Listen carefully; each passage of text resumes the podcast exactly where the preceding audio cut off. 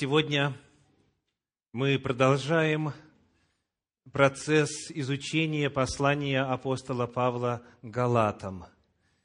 Перед нами две оставшиеся главы, пятая и шестая.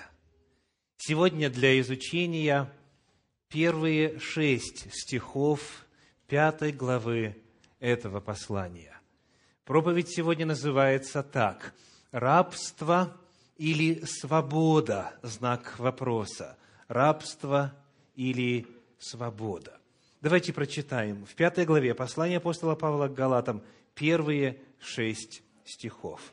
«Итак, стойте в свободе, которую даровал нам Христос, и не подвергайтесь опять игу рабства.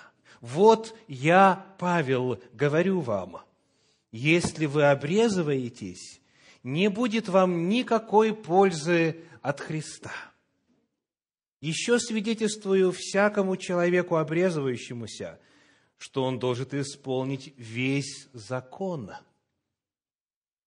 Вы, оправдывающие себя законом, остались без Христа, отпали от благодати, а мы духом ожидаем и надеемся праведности от веры. Ибо во Христе Иисусе не имеет силы ни обрезание, ни необрезание, но вера, действующая любовью. Шесть стихов для нашего исследования сегодня. Наша цель – идти по материалу Священного Писания, шаг за шагом, стих за стихом, останавливаясь там, где, кажется, могут возникнуть трудности, и посвятив себя цели, узнав, поняв, принять Слово Божье в свою жизнь. Сегодня уже пятнадцатая по счету проповедь по посланию апостола Павла к Галатам. И, судя по всему, коль скоро перед нами две главы всего, пятая, шестая, нам уже недолго осталось до завершения пути. Ну что ж, мы прочитали отрывок, тема заявлена «Рабство или свобода». Я хочу сделать одно предостережение.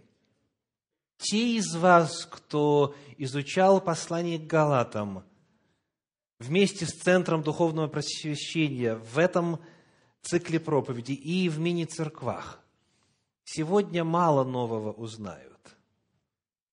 Если вы были с нами и были частью этого интеллектуального пути, пути познания, от первой проповеди до сегодняшнего момента, для вас главным образом будет повторение. Почему? Потому что апостол Павел здесь, практически все уже сказав, главное, будет подводить итоги. Скажите, как начинается первый стих 15 главы? Каким словом? 15, вернее, 5 главы, первый стих. Каким словом? Итак. То есть, это подведение итогов, это вывод. И потому Павел, подытоживая, хочет вновь застолбить главные истины, которые он раскрыл в этом послании.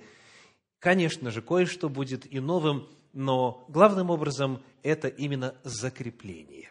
И поделать мы ничего не можем, потому что так Павел написал, а ему, соответственно, так Дух Святой дал. Ну что ж, первый стих. «Итак, стойте в свободе, которую даровал нам Христос, и не подвергайтесь опять игу рабства». Когда, готовясь к этой проповеди, я заново прочитывал различные комментарии разных толков, разных направлений, то очень часто повторялась одна тема. По какой-то причине многие толкователи полагают, что апостол Павел здесь говорит о следующем. «Стойте в свободе от обязанности соблюдать Божий закон, и не подвергайтесь опять игу рабства соблюдения Божьего закона». Многим почему-то кажется, что свобода, о которой идет речь, и рабство, о котором идет речь, это одно и другое по отношению к закону Божью. и к нравственной обязанности его соблюдать. О чем же на самом деле идет речь? Ответ мы находим в контексте. Раз это и так, раз это вывод, значит, перед этим уже все было сказано. Скажите, о каком рабстве и о какой свободе говорит апостол Павел в конце предыдущей четвертой главы? Что это за рабство? Что это за свобода, в которой нам нужно стоять? Давайте вспомним. В четвертой главе, в 31 стихе, последний стих четвертой главы, написано так. «Итак, братья, мы дети не рабы, но свободные». Есть рабыня, как ее звали? Агарь. Есть свободная, как ее звали? Сара. И мы не дети рабства, а дети свободы. Речь идет о выводе, которым заканчивается четвертая глава. А там в конце этой главы, все, что мы рассматривали в предыдущей проповеди, приводятся примеры жизни патриарха Авраама. У него было два сына. Два сына, которые упоминаются здесь. Первое – это дитя Авраама от Агари. Измаил родился в силу следующих причин. Во-первых, в силу недоверия Божьему Слову. Согласны? Потому что Господь сказал, что у тебя будет много потомков. Он Аврааму сказал. Авраам женат, у него жена уже есть. Но когда проходили годы, патриарх послушал Сару, жену свою, которая высказала недоверие Божьему Слову. И она сказала, может быть, я от Агари, своей служанки, буду иметь сына. И так Божьи обещания исполнится, и мы не останемся в стыде, и дело будет сделано, и все будет хорошо. Итак, дитя Авраама от Агари было результатом недоверия Божьему Слову. Во-вторых, результатом человеческих усилий. И Авраам, и Агарь были фертильны в тот период своей жизни. И все произошло естественным путем. Вот этот пример из жизни патриарха представляет собой пример чего? Как вы могли бы суммировать суть этой иллюстрации? Это попытка спасения – и обретения обетования Божьего, реализации, исполнения Божьего обетования как? Своими собственными силами, своими делами. Вот это рабство. Не рабство закона, не рабство послушания Слову Божьему, а наоборот, рабство непослушания Слову Божьему, потому что Господь сказал, именно Сара, жена твоя, родит тебе сына. Это недоверие Божьему Слову, это человеческие усилия, все произошло естественным путем, это попытка спасения собственными делами, это рабство религии дел. И эти дела могут быть исполнением закона Божьего, могут быть нарушением закона Божьего. Суть здесь в другом. Суть в том, как человек оправдывается перед Богом, как обретает исполнение Божьих обетований. И пример первого сына Авраама – это религия дел. Теперь дитя Авраама от Сары, как Исаак родился, вследствие чего? Это мы все напоминаем, ибо знаем уже. Так? Во-первых, вследствие, наоборот, веры Божьему Слову, вопреки или в противовес недоверию в случае с появлением Измаила. Это было «Бог сказал и сделалось». Вот такая вера. Авраам смог подняться над неверием. Сара смогла подняться над своим недоверием. И появился сын. Это было божественной силой, ибо уже на тот момент сказано, обыкновенное у женщин у Сары прекратилось, и, говоря словами Сары, и господин мой стар, а говоря словами апостола Павла в послании к римлянам, и утроба его, то есть и тело его столетнего было в омертвении, и утроба Сары была в омертвении. То есть это было абсолютно невозможно с человеческой точки зрения, но это сделал Бог. Это была божественная сила. И это было, соответственно, сверхъестественным путем. С Агарью естественным путем, с Сарой, благодаря Божьей силе, сверхъестественным путем.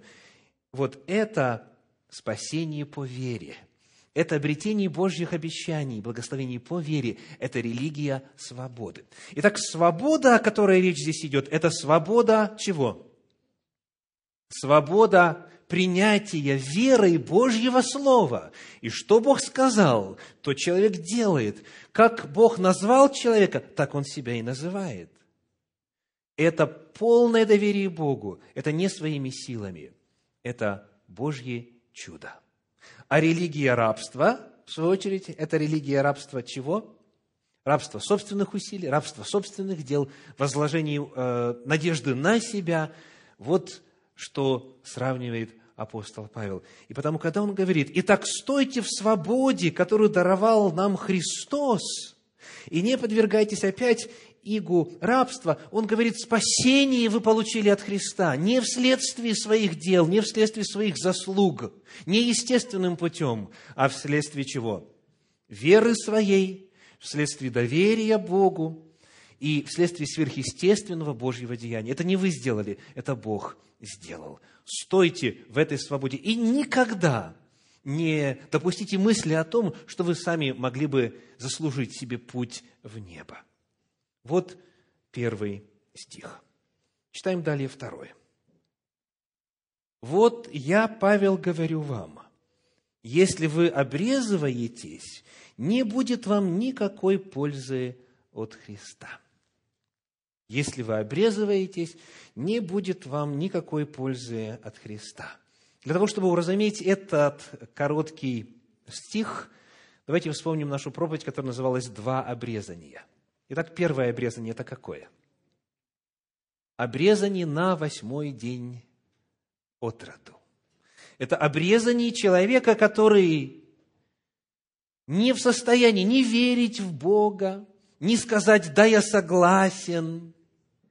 Это человек, который не в состоянии ничего сделать для себя. Правда? Оставь младенца, умрет. Вот это обрезание на восьмой день. А второе обрезание какое? Это обрезание, которое описано в 12 главе книги «Исход». Это обрезание язычника, который, находясь уже в зрелом возрасте, узнав об истинном Боге, принимает решение присоединиться теперь к завету Божию, и который использует обрезание для того, чтобы войти в общество Господне. Это обрезание прозелита, это обрезание для того, чтобы осознанно вступить в общество Господне. Вот два обрезания. И вот теперь вопрос. Принимая во внимание все, что апостол Павел написал и сделал касательно обрезания, скажите, он за обрезание или против? Мы можем ответить на этот вопрос сквозь призму двух сотрудников апостола Павла. Первый – это Тимофей. Вспомним из книги «Деяния апостолов» 16 главы, стихи 1 и 2. «Деяния апостолов», 16 глава, стихи 1 и 2. «Дошел он до Дервии и Листры.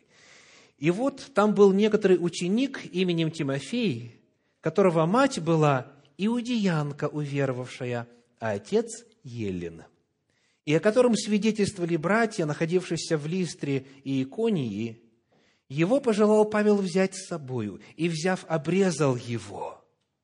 Ради иудеев, находившихся в тех местах, ибо все знали об отце его, что он был елен. Кто обрезал Тимофея, согласно прочитанному отрывку? Сам апостол Павел. Представляете? И что он таким образом сделал для Тимофея, своего сотрудника – если не разбираться, если читать поверхностно, то он сделал вот что. Второй стих пятой главы. «Вот я, Павел, говорю вам, если вы обрезываетесь, не будет вам никакой пользы от Христа». Так что сделал апостол Павел с Тимофеем? Лишил его Христа. Представляете? Лишил его спасения, лишил его вечной жизни. Может такое быть? Противоречит ли апостол Павел своими делами своему посланию, тому, что он писал? Нет, конечно. Потому что обрезание Тимофея – это обрезание кого по происхождению? Иудея. Это обрезание человека, который произошел по крови от Авраама. Аврааму было сказано, всякий, кто родится у тебя в доме, все потомки твои должны быть обрезаны на восьмой день. В случае с Тимофеем этого не произошло, потому что у него была, э, что касается его родителей, смешанная семья. Отец его был елен, а мать его была еврейка. Но если вы спросите сегодня Равина, если у тебя мать еврейка, нужно ли обрезываться, что он вам скажет? Конечно, обязательно. То есть это обрезание которое является частью наследия Авраама. Это не обрезание язычника, чтобы войти в общество Авраама. Нет, он уже в обществе Авраама, но он должен сделать во исполнение того, что Тора говорит касательно детей Авраама. И второй момент, который здесь явно выражен, сказано ради иудеев, потому что все знают, что мать его иудейка. То есть, иными словами, никто из иудеев не стал бы слушать Тимофея, или же считаться с апостолом Павлом, который был сотрудником, или которому Тимофей был сотрудником, если бы было известно, что они базовых законов не соблюдают. Но обратите внимание, это не вопрос спасения.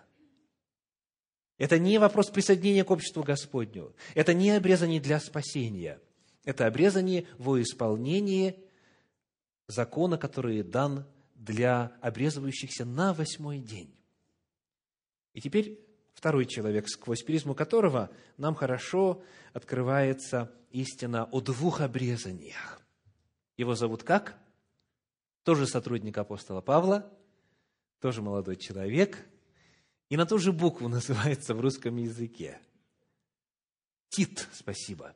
Первый Тимофей, второй Тит. Вот что сказано о Тите – Книга Деяний апостолов, 15 глава, первые два стиха, как бы закладывает для нас фундамент, что касается исторического контекста. Деяния, 15 глава, первые два стиха.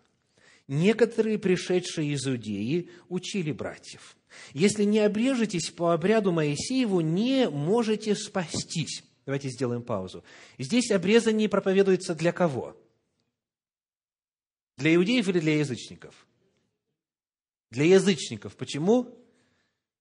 Потому что сказано, если не обрежетесь, то есть этот человек должен сам принять решение и сделать, так? А мальчика на, на восьмой день от роду никто не спрашивает. То есть речь идет именно о язычниках. И им говорят, если не обрежетесь по обряду Моисееву, об этом мы тоже подробно говорили, не можете что? Спастись. То есть здесь обрезание для прозелита и в целях спасения. То есть появилась лжеучение, что, что спасение зависит от обрезания. И если человек не обрезан, то он не спасется. Что Иисус Христос спасает только обрезанных.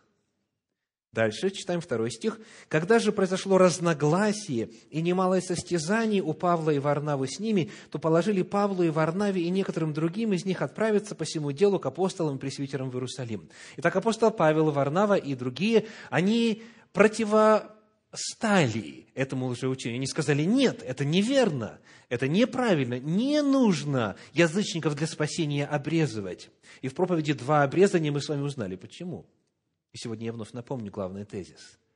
Так вот, одним из сотрудников апостола Павла, которые были направлены из церкви Антиохии туда, в Иерусалим, на Иерусалимский собор, был как раз Тит – и вот о нем мы читаем во второй главе послания апостола Павла Галатам. Галатам вторая глава, первые пять стихов.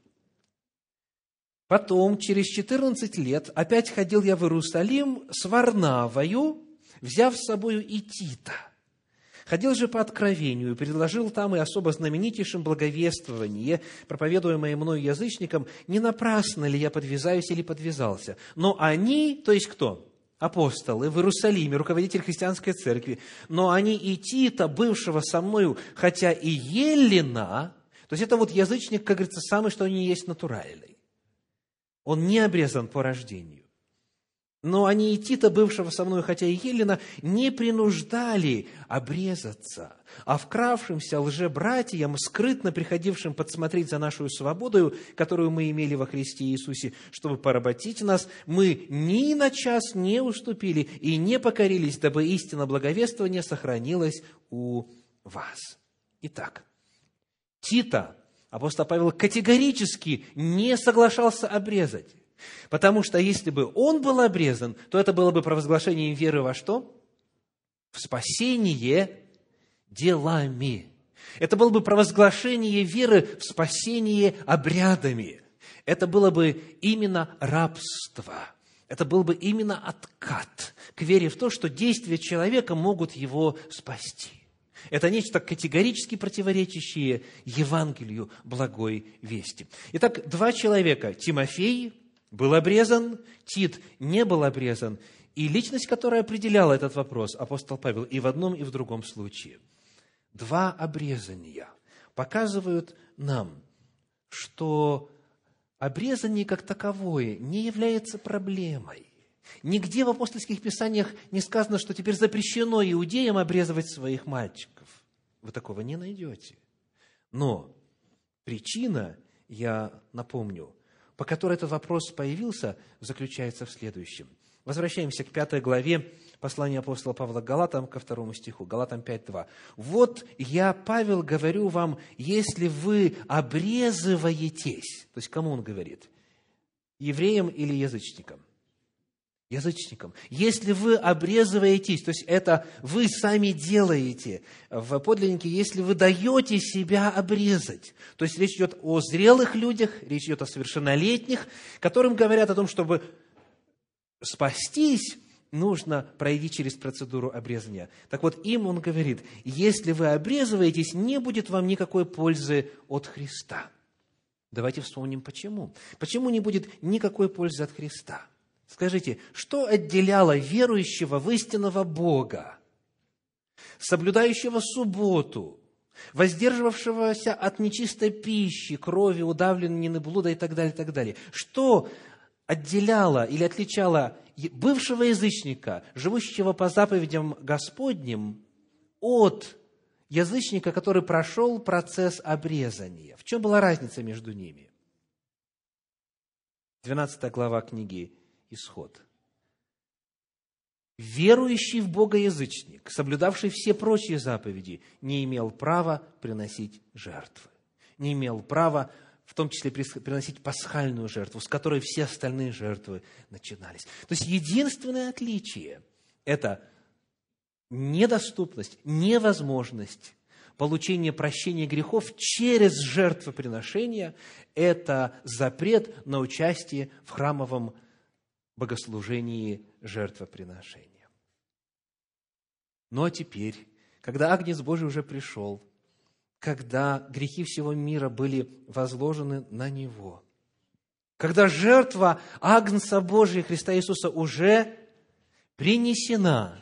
Скажите, что бы означало приносить жертвы животных после этого? Это означало бы демонстрировать свое неверие в то, что жертвы, указывавшие на Иисуса Христа, по-прежнему нужны, а значит, Он Агнец Божий – еще не пришел. Это означало бы аннулировать его жертву. Это означало бы проявлять недоверие Божьему Слову, который сказал, что кровь Иисуса Христа очищает нас от всякого греха.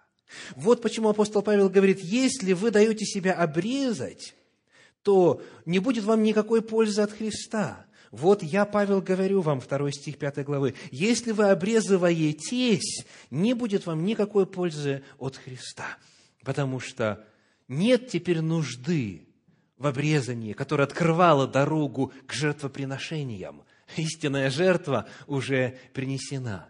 И потому в обрезании для спасения теперь нужды нет. Третий стих. Пятая глава, третий стих. «Еще свидетельствую всякому человеку, обрезывающемуся, что он должен исполнить весь закон, что он должен исполнить весь закон. Ну, вопрос к вам. Скажите, что бы означал этот стих, если бы не было слова «весь»? Давайте прочитаем без слова «весь». Еще свидетельствую всякому человеку, обрезывающемуся, что он должен исполнить закон.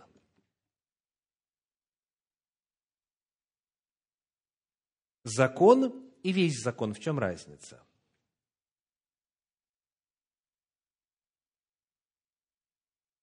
Даже если ваш ответ будет не совсем в десяточку, Господь поймет. Не переживайте. Что вы думаете? Он говорит, весь закон.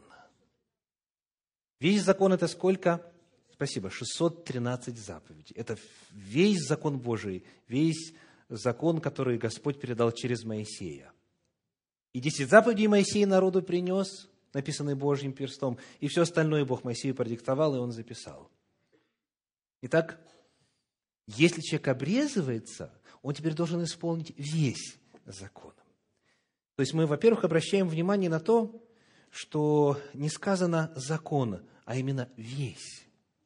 Апостол Павел подчеркивает, что необрезанный может не соблюдать весь закон.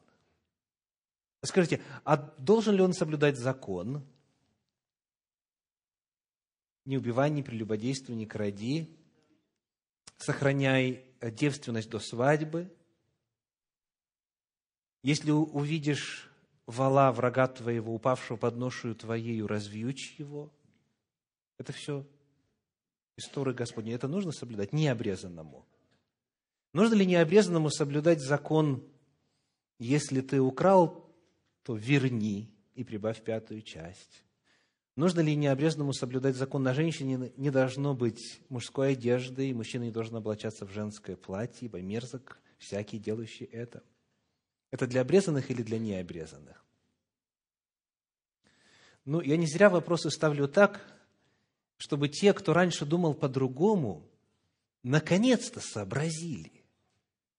Речь здесь не идет о соблюдении закона как таковом. Обрезывающийся должен соблюсти весь закон. И разница, как мы выяснили с вами уже в проповеди «Два обрезания», заключалась в том, что необрезанный, верующий в Бога, и обрезанный, верующий в Бога, отличались только одной частью закона. Какой? Церемониальной. Если ты обрезываешься, если ты полагаешь, что через обрезание тебе приходит э, возможность приносить жертвы, и в них ты видишь свое спасение. Если ты веришь, что кровь козлов и тельцов очищает от всякого греха, пожалуйста, но тогда будь последователен, говорит апостол Павел.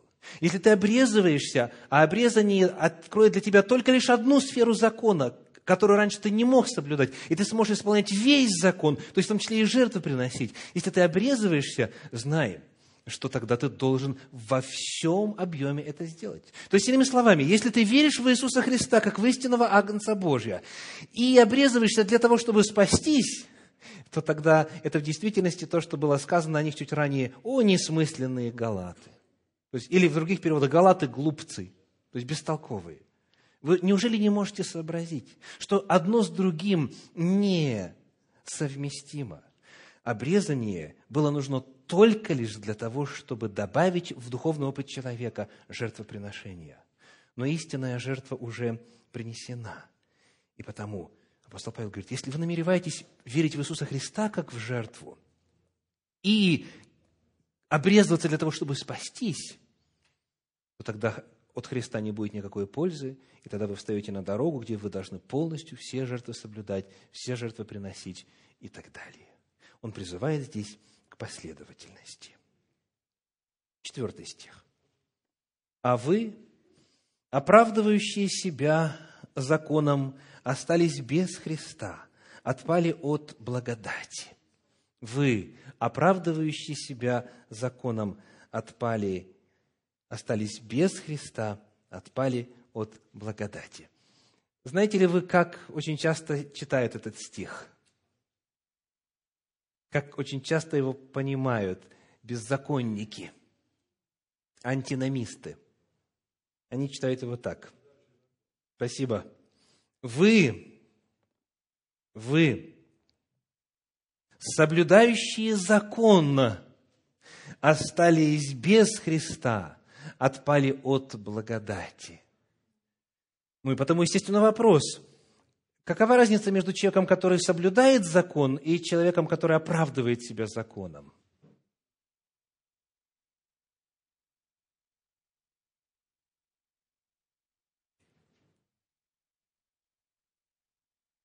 Вопрос. Чем оправдался Авраам? верой. Бытие 15.6. А для чего он закон соблюдал? Бытие 26.5. То есть, опыт про отца нашего, отца всех верующих, опыт Авраама включал в себя веру, да? Так он оправдался.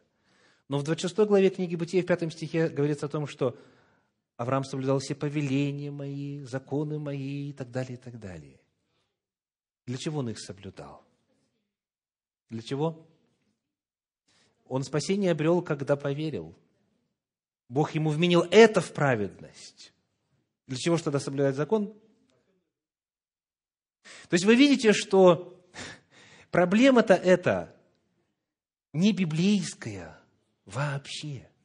Проблема эта навязана библейскому менталитету, библейскому мышлению. Нет абсолютно никакого противоречия между верой и оправданием по вере и жизнью по закону. Но если человек считает, что соблюдая закон, он этим спасается, он этим оправдывается – если он полагает, что его дела как раз-таки обеспечивают ему место в Царстве Божьем, вот тогда он попадает в рабство дел, вот тогда он попадает в завет рабства, вот тогда он становится подобен Аврааму, патриарху, который поначалу с Агарью проявил неверие. И тогда он раб. Это религия дел. Священное Писание не говорит, соблюдающие закон остались без Христа – а кто? Оправдывающие себя законом остались без Христа. Потому закон соблюдать надо, вне всякого сомнения. Можно ли себе вменять это в заслугу и оправдывать себя делами закона? Ни в коем случае. Дорогие братья и сестры, перед нами очень серьезное предостережение.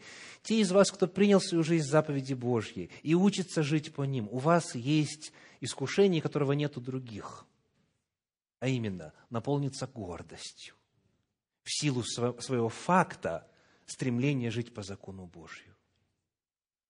Потому Господь через апостола Павла говорит, если вы оправдываете себя законом, если тот закон, который вы соблюдаете, вы себе вменяете в заслугу, то вы остались без Христа, отпали от благодати.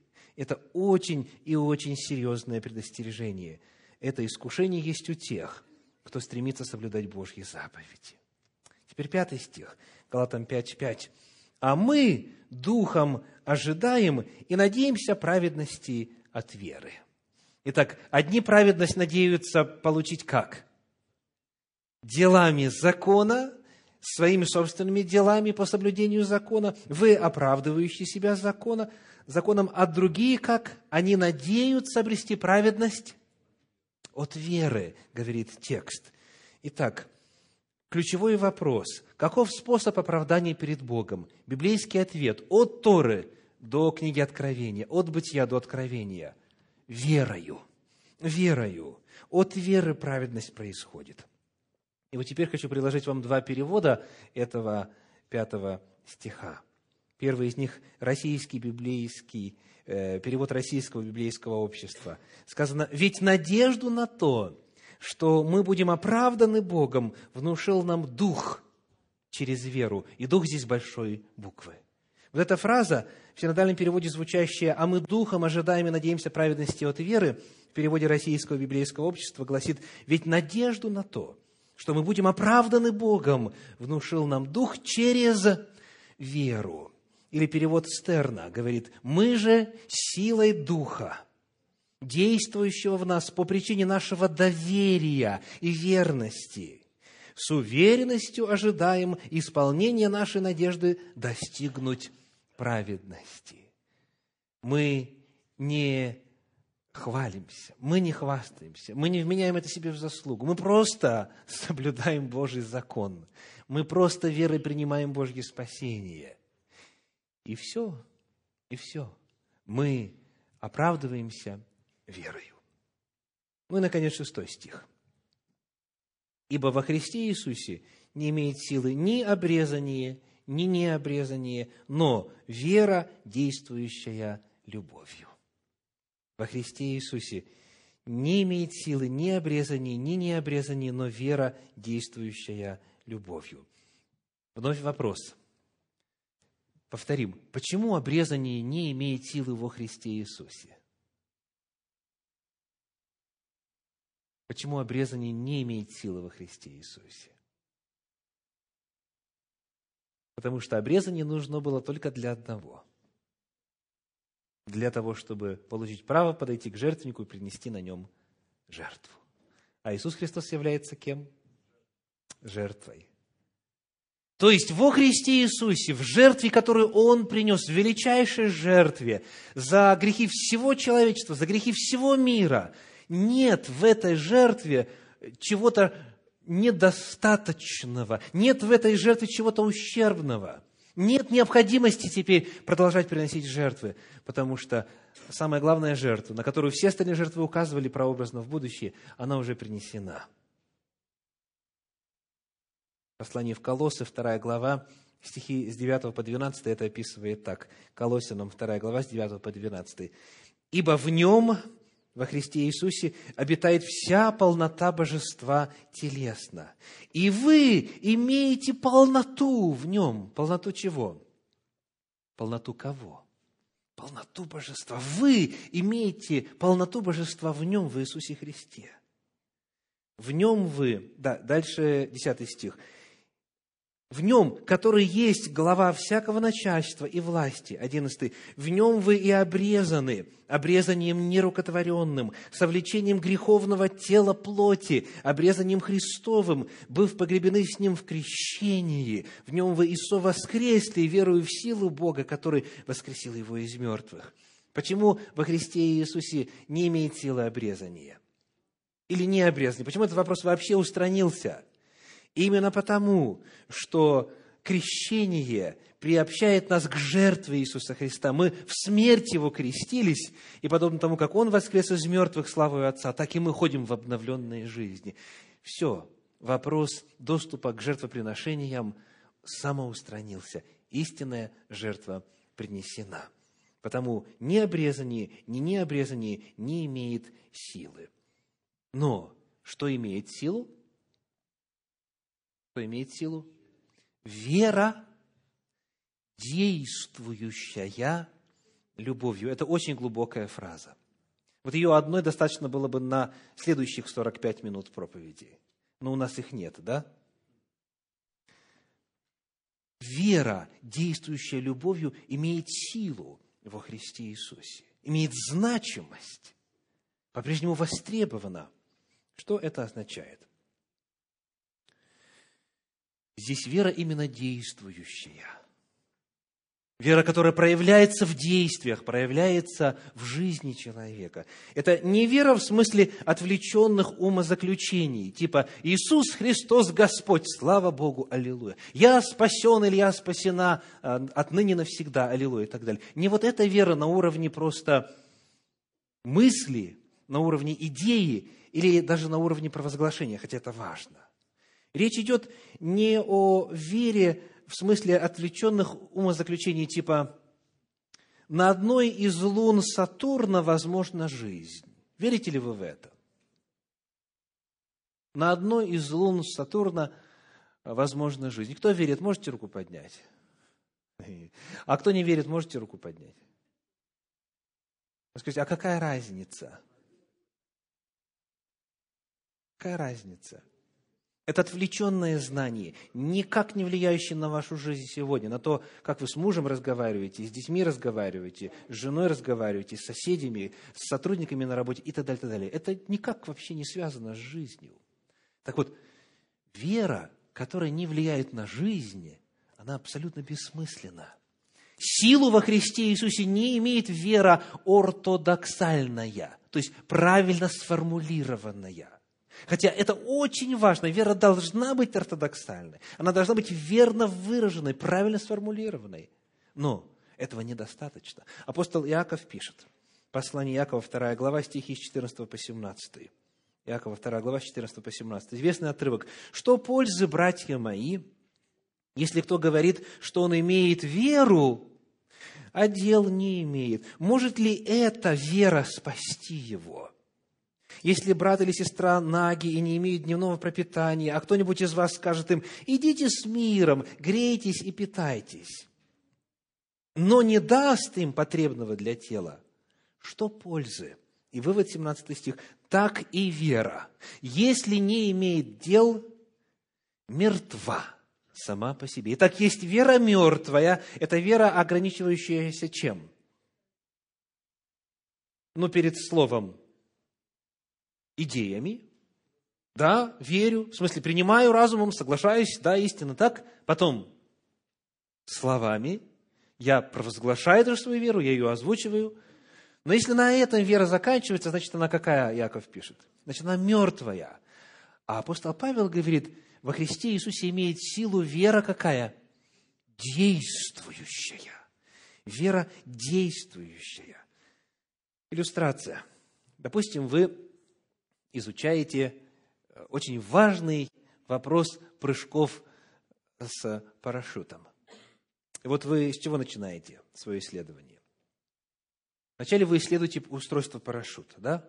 То есть вы изучаете его конструкцию, узнаете, что, ух, оказывается, есть и второй парашют запасной. Вы узнаете, как работать, за что нужно, как говорится, дергать тогда и прочее, прочее. Вы изучаете, насколько прочная используется ткань там, или материал для Э, изготовления парашюта, вы используете информацию, доступную касательно надежности механизмов. Более того, вы лично опрашиваете бывалых парашютистов и человека, который уже там тысячу прыжков там, или пять тысяч и так далее, далее. Вы рассказываете, каково оно. И вы, у вас есть полная картина. Вы э, подготовили, написали, отредактировали и сдали толстенную книженцию. Вот по этой теме. Прыжки с парашюта. Вы специалист. Вот это вот вера а на уровне идеологии и слов. Вы лекции даже читаете, вам за это деньги платят. Вы готовите парашютистов к их деятельности э, достойной да, и отважной. Но вот, когда вы уже все знаете, когда вы уже полностью подготовлены, вам говорят, давай, братец, в самолет, надевай парашют и будем прыгать. Вот здесь вот вера превращается в какую? Вера мертвая превращается в веру действующую. Вот это разница между верой, которая не приносит пользы, и верой, которая имеет силу. Потому действующая вера – это вера, которая проявляет себя в жизни. И последний момент – эта вера действует тем, что дает ей мотивацию и силу это вера, действующая... Что говорит текст? Да, давайте прочитаем вместе. «Ибо во Христе Иисусе...» Есть у нас, да? А, нам нужно вернуться. Галатам, 5 глава, 6 стих. Галатам 5, 6. Готовы? Вместе. «Ибо во Христе Иисусе не имеет силы ни обрезание, ни необрезание, но вера, действующая любовью. Итак, что дает силу вере? Что дает ей мотивацию? Что ее побуждает к действию? Что? Любовь. Эта вера действует любовью. Или, как выражено в современном переводе «живой поток», действующая посредством любви. То есть, Любовь становится действующей силой, благодаря которой информация, знание о Божьей воле, о заповедях Божьих и так далее, и так далее, теперь становится жизнью человека. Когда вера мертвая превращается в веру действующую. Это фактор любви. Вера действует любовью. Главный вопрос потому, дорогие, любите ли вы Господа, который возлюбил вас? Любите ли вы Господа, который возлюбил вас? В Евангелии от Иоанна, в 3 главе, в 16 стихе записан стих, который знают все христиане всего мира. «Ибо так возлюбил Бог мир, что отдал Сына Своего, Единородного, дабы всякий верующий в Него не погиб, но имел жизнь вечную». Вот так возлюбил Бог мир. И вот, продемонстрировав свою любовь, Он теперь ждет и говорит, «Любишь ли ты меня? Любишь ли ты меня? Любишь ли ты меня?» Если любишь, то тогда то, с чем ты соглашаешься на основании изучения воли Божьей, будет жизнью твоей. Если ты любишь, то вера твоя будет действующей. Это вера, действующая любовью. Это вера, действующая посредством любви. Ну и, наконец, слова Иисуса. Иоанна 14 глава, 15 стих, Евангелие Иоанна 14, 15. «Если любите Меня, соблюдите Мои заповеди». Не для того, чтобы оправдываться соблюдением закона, а для того, чтобы выразить свою любовь Господу, который спасает вас по вере и дал закон для благословенной и счастливой жизни. Любите ли вы Господа? И выражается ли ваша вера так, как Господь заповедал? Вот это ключевой вопрос нашей проповеди, которая называлась «Свобода или рабство?» Рабство или свобода. Аминь.